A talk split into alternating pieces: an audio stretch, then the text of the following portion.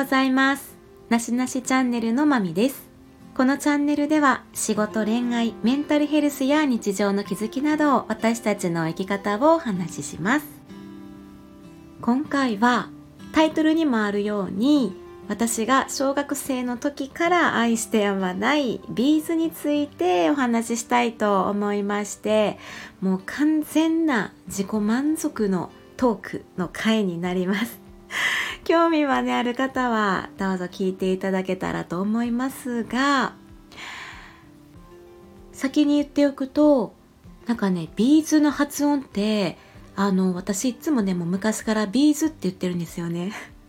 でもね、多分ね、正しくはね、 B'z なんですよね。あのね、お二人もね、ビーズって言ってるのでただね、私はね、もうなまってるんでね、 B'z っていう風にね、お話をして聞きます。どうでもいいですけどね。で、なんかもう何から話せばいいのかもわからないぐらいなんですが、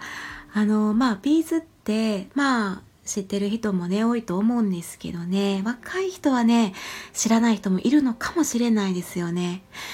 えっとねまあ私にとって B'z ってなんかもう一アーティストとかね一歌手とか一バンドとかなんかもうそんなようなレベルではなくてもう言葉にしようがないぐらいのもうねなんか自分の中にももう宿っている存在すぎてね、あの、一時ね、そうそう、まあ二十歳ぐらいの時とかは、あの、もう自分は半分ビーズでできてるみたいなね、なんかもう普通にあの真剣にそんな風にね考えたり言うていたこともあるぐらいね半分ビーズで構成されてます私みたいなね。もうあビーズファンといえば私みたいなね感じで言われていました。でなぜ私がねここまでこんなにね長い間ずっと引きつけられてるのかってね思った時にやっぱり音楽性とかねそのね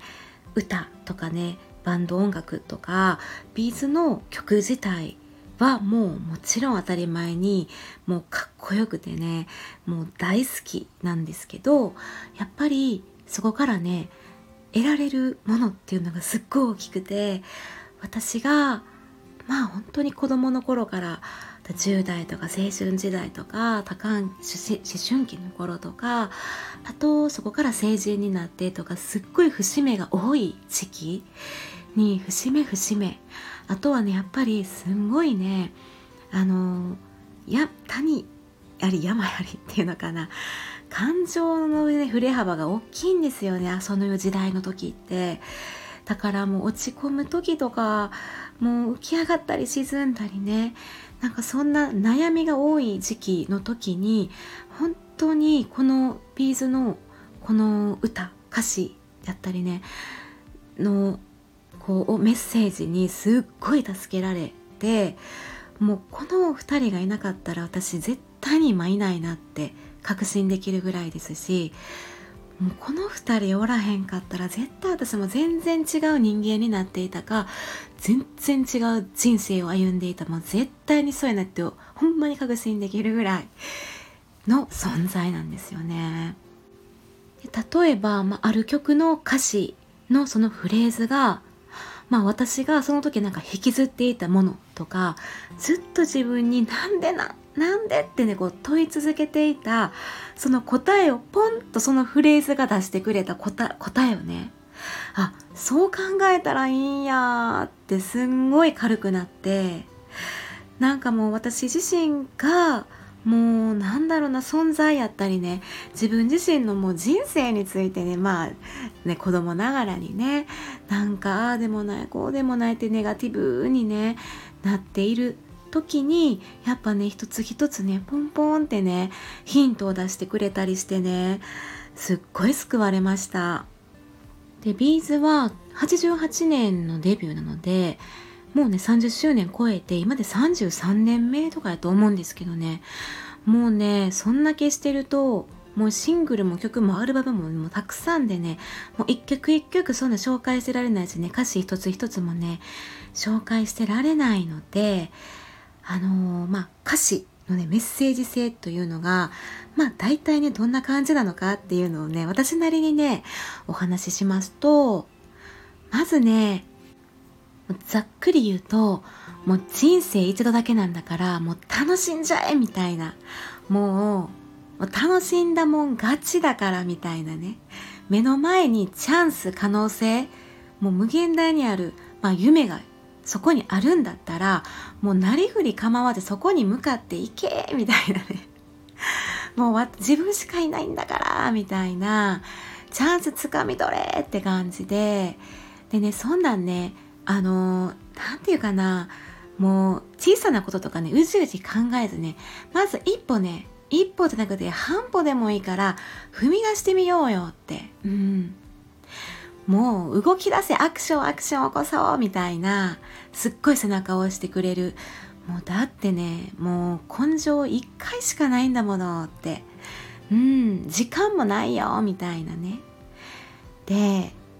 すごいね。何て言うかな、まあ、歌詞をね一番考えてるのって稲葉さんボーカルのね稲葉さんなんですけどあの稲葉さんって本当に完璧人間に見えて実はねそうじゃないというかね歌詞を見てるとね本当にダメダメ人間が多いんですよね主人公としては。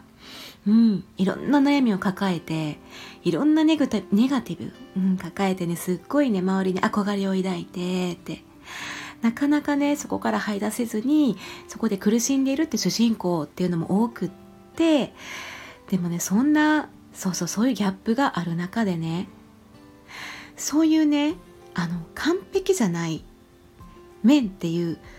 でもねそこの例えばその青2歳ですよね。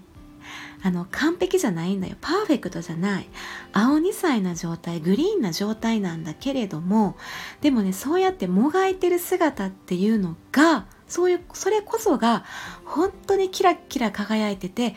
パーフェクトな生き様だよっていうねそんなメッセージがねあったんですよね。いやそれこそ夢に向かって今歩いている段階の途中の人それこそが本当に今輝いててね一番ポジティブでいいやんええやんみたいな 感じなんですよね。こう自分がねマイナスやと思っているものもういっぱい抱えてるんだけどね。もうそんなもうマイナスのことも掛け合わせてもう全部もうプラスにポーンってねプラスに持っていったらええやんみたいな感じ。まあこれもね歌詞にあるんですけどね。でそんな夢に立ち向かう時とかね明るいものを目指して進んでいく時ってでも必ずね何か闇を抱えていたりとか何か苦しい場面を乗り越えないといけないとかあるいはやっぱり絶望感を感じる時自分の中にあるネガティブなものとかそういうものも認めているんですよね。でそれをね逃げずにねごまかさずにもう真正面から向き合おうって一旦もうそこに真正面から見つめてごらんって言ってる。でなんか深いなと思うんですけどそれって苦しいんだけど必要なんだよみたいなね。でもそこ苦しいんだけどそれを乗り越えるからこそやっぱりつかめるものがその先にある。なんか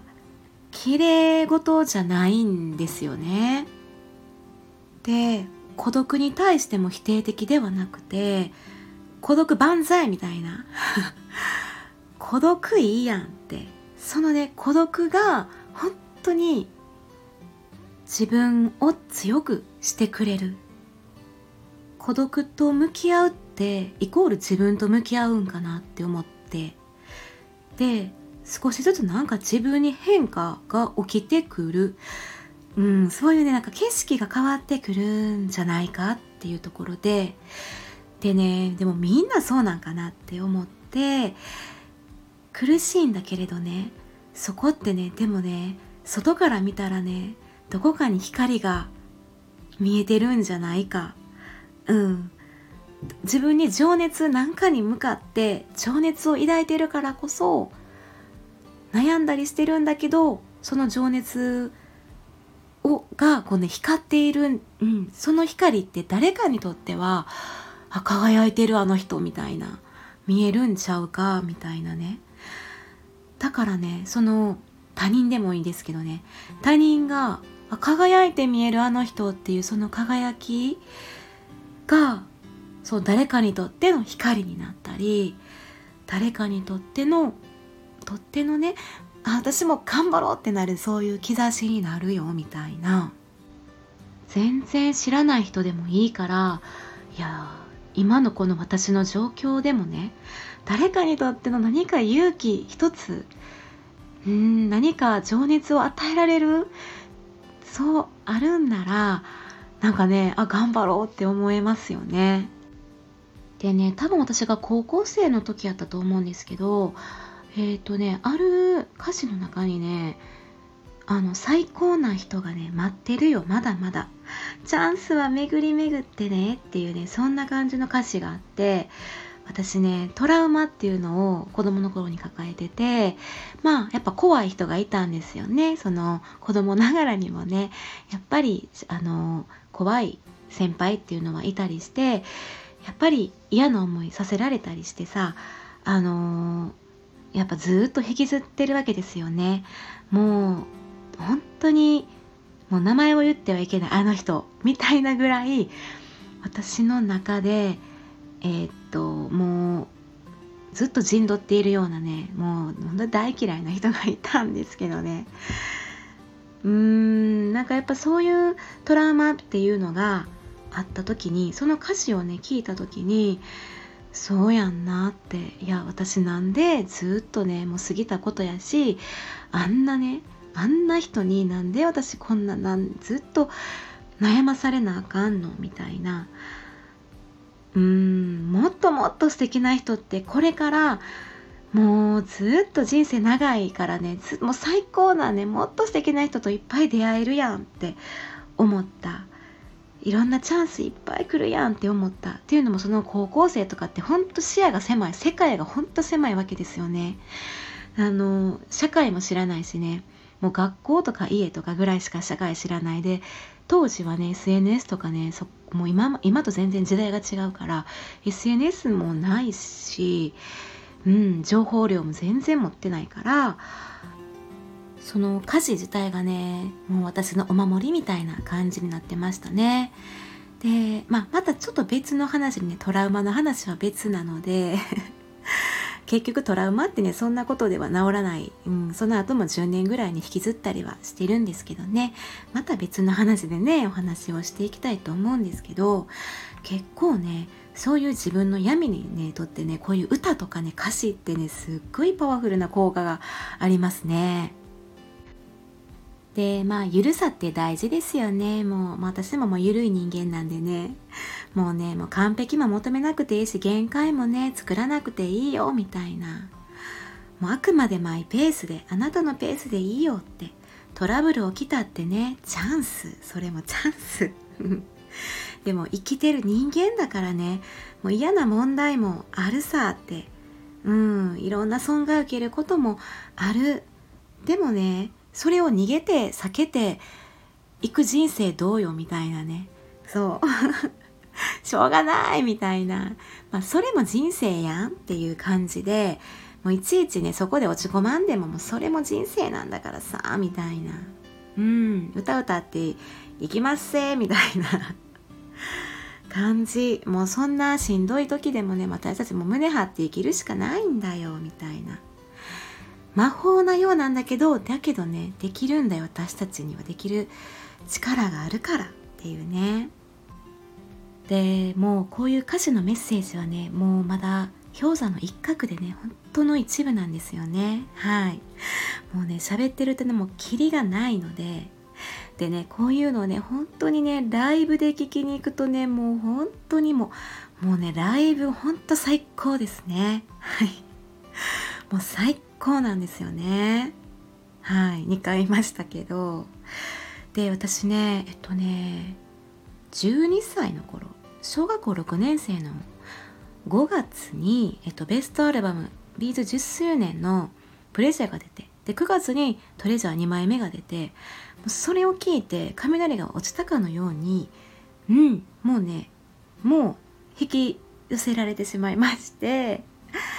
だからねそこから私が初めてライブに行ったのが2005年のえっとねサークルブロックっていうね。だからえ？何年もライブも行けてないんですよ。そう。だから高校生卒業してからかな。うん。もう最高なんですけどね。まあそれからねもう毎回毎年というかね。毎年、まあ、ライブやってたんで毎年毎年ね参加していました。うん。でねライブに参加したことある人はわかると思うんですけどテレビの時のねビーズってやっぱテレビ向けですよね。うん。本来の多分2人ではないと思うんですよね、うん、本来の2人であるようであればテレビ向けですよね。なので本当にね2人を見るならライブに限りますかね。でやっぱりまあ MC とかねサポートメンバーとの絡みとかもねあって本当にねメッセージがねもう心臓にぐわー届くんで毎回毎回ね元気をもらえます。多分ね、まあ、本当にいろんなもうアーティストのライブって全部そうやとは思うんですけどね。とライブパフォーマンスはねもう毎回毎回すっごくてね大迫力特攻もあったりね炎も上がったりね爆発するしねもう。でねやっぱりねもう走るんで走る走る。歌いながら走る走る。飛んでジャンプして決定みたいなね。あのね、まあ、それはねもう若い頃ほどのね今はね体力はないんですけどね。でもねそういうのももう長年見てくるとねもう愛着湧くんですがあのね、ギターのね、まあ、松本さんリーダータック。もうね、タックのね、あの余裕がね、すごいですよ。もうなんか。タックの安定性がね、もう素晴らしくってね。こう歌っているね、ボーカルを見ながらとかね、このボーカルのなんか言動とか動きとかね、見ながらね、なんか、タックがね、なんか笑いながらね、演奏しながらね、なんかね、もう余裕なんですよね。でもお二人って本当に謙虚でね年を取るほどねなんか神戸が垂れていっているようなでね10代の頃からね本当にそれは感じていていやもっとねあなたたちもっとねあのむあのなんていうかな威張っていいじゃないけどねもっと堂々としていいのよあなたたちみたいな。なんかもうずっとすごい腰低いて姿勢やなって。でそれってやっぱねあのライブでしかやっぱ感じれないことなのかなとはね思います。で私は、えーと、解放ファンクラブはね高校生の時からファンクラブ入ってましたんでこう解放が届くわけですよね。で解放にやっぱりこう書いててビーズお二人がねどんなアーティストから影響を受けていたのかとかねそういう紹介もされていた中でまあ例えばいろんなあの海外アーティストとかね昔のロックバンドとか上がっていてもうそれも結構私ね興味抱いてあのね借りたり聞いてましたね。あのあげてたんがね例えばまあビートルズとかねキスとかレッド・ツェッペリンジェフ・ベックとかねあとデイビッド・ボーイとかね。あのそうスティングも好きやったとか言っててクイーンとかマイケル・シェンカーグループとか私はねほとんどその時知らなかったと思うんですよ。でなんかツタヤとか行ってねその時はツタヤでも借りてましたよね。借りてなんか録音して MD に時代なんですけど録音してそれをもういつも聞いていたっていうような JK やったんですけどえっとね2007年にお二人あのロックの殿堂入りをねハリウッドウォークっていうのを受賞されててその時もね松本さんがあの強く影響を受けた人がエディ・バン・ヘイレンさん。でちょこちょこ私もね名前は聞いてたりねあの雑誌とかで見てたりしてたんですけど少し前にねお亡くなりになられてましたけどねその時もねまっちゃんがあのコメントもね出してたんですけどでその殿堂入り2007年の時にすごい推薦してくれたんがあのギタリギタリストのスティーブ・ヴァイさんってで私高校の時にその人のアルバムも伝えで借りてでねそこであのコラボしてる歌が Asian Sky っていうね2人とコラボしてるのがあってほんめっちゃかっこいいですね。もう稲葉さんももう普通に日本語でね 歌ってたりしてるしもうまっちゃんともうスティーブ・バイスさんのねもうギターの掛け合いも入っててもうすっごいかっこいいのがあったりしてまあ本当にね特に私高校の時はねもうねまあ田舎実家がね田舎なんで自分の部屋でねもうあの爆音でねもうビーズやらねあの昔のその海外のね洋楽やらねロックをねガンガンかけてね ましたし高校のね行き帰りもねあのイヤホンしてねもうガンガンにイヤホンかけててねもういけないあのね耳に悪いと思うんですけどねなんかそんな感じでした。そもそもねあの小学校の頃になんでビーズのアルバムがあったのかっていうと兄弟がね上男2人いるんですけどなんか買ってきたのを私が聞いたんですよね。でまあ本当にハマってしまって私ねもうね家に帰って聞くのそのねアルバムを聴くのがねもう日課になってもうそのそれのためだけに生きてた気がします。そのアルバムを聴くためだけに私その当時生きてたんかなっていうぐらい何の何をしに家に帰ると言ったらビーズを聴きに家に帰る？うん。学校に毎日行くんだけどじゃあ家に帰ってえっとね勉強机に椅子にしかも正座して CD をそうセットしてずっと正座したままで歌詞カードを釘付けしてうん聞いてた。なんかそのためだけにねもうそれに人生を捧げてたっていうぐらいね。うんでね途中でねブチって音音楽をね切ることすらもうできない。もう失礼というぐらいどんな小学生って思うんですけどもう最後まで絶対聞き切るみたいな。うん。でその以前にもねあの8センチ CD の当時8センチのね CD やったんでまだねそのシングルね、コーリング当時ね、あの、ガラスの仮面の主題歌やったコーリングが家にあったんで、多分買ってたんでしょうね、兄弟が。だから、ね兄弟にはね、それはね、そのことはね、ちょっと感謝してます。もうね、話してるとね、キリがないので、またね、あのもう誰が興味あるんか分かりませんけれども、またね、もうね、これ以上あんまり喋るとね、もう本当に時間がいくらっても足りないのでね、うん、ぼちぼちにしますけれども、あのね、ちょっと前からね、あの、サポートメンバーが変わりまして、もう長年ね、もう本当にもう10、20年もいかないか20年弱とかね、ぐらいもずっとやってたサポートメンバーたちが、ちょっと一新されて、今ね、本当に若いメンバーに、ね、なってるんで、サポートメンバーが。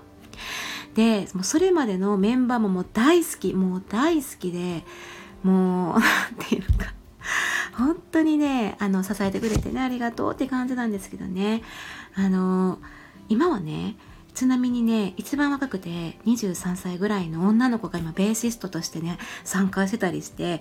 もうすんごいんですよこのねモニヒちゃんだったかなあのインドの女の子のすんごいギタリストなんですけどね。あとキーボードもあのえっ、ー、とねカナダ出身のねあのサムくんっていうキーボード24歳ぐらいであモヒニちゃんか。うんすっごいのベースがもうすっごくて。であのまたドラムの人もねあの以前まっちゃんのねソローバンドの時に参加してた人でもうねまた安定なんですけどもうねこれからもねちょっと楽しみですしちょっとコロナ落ち着いてからもねライブでねまた会えたらいいし本当に今後の活動もね楽しみにはしているんですがね。でもう2人はねもう50代かな。まっちゃん60歳になったとかもう還暦ですよね。って思って。でもね私それでもね若いぐらいかなって思ってるんですよ。バンあのロックの世界ではね。もう上には上がいてもっとねなんかもうギター持ってやってるね。もうなんかめっちゃかっこいいんですよね。年取るほどって今思ってるんですけどね。若い。で2人もまあ言ってたんですけど精神年齢ね18歳とか言ってましたよ。なんかあの少年って。心は少年って言ってましたね。だからもうだからこんなにアクションずっと起こせてたりパワフルなんかなって思いますよね。うんって思ってこっちもね私も力をもらってますしはい。でカラオケも私好きなんでね。もうまああのー、まあみんなで行くのも楽しいんですけどね。より一人やったらねもう何曲も歌えるしもうビーズとかねもう歌い放題なんですよね。でも曲がありすぎてねあの逆にねあのメドレーで歌った方がねあのすごい効率よく歌えるんでね。メドレーで歌ったりする。もうガンガンね。もうまたねみんなでカラオケ行きたい行く行けるようなねみんなで行きたいなとかね思ったりしています。はい。今はね結構ねなんかポップ系な曲とかもほんま音楽シーンって時代でも変わっていくものですからね。もう何が好きかなんてねもう自由でいいんですよって思ったりね。みんなも自分がハッピーになれるね。好きな曲を聴けばいいと思いますしね。って思ってやっぱりね自分の道をなんか切り開いていくことの大切さみたいなねなんかそういうものをね本当に教えられたし今でもねこれからもねそういうことをすごいあのエネルギーをもらっています。はい。ということでこの続編というものがあるのかわからないんですけども今回はこれで終わります。ではでは、ここまで聞いていただいてありがとうございました。まみでした。さようなら。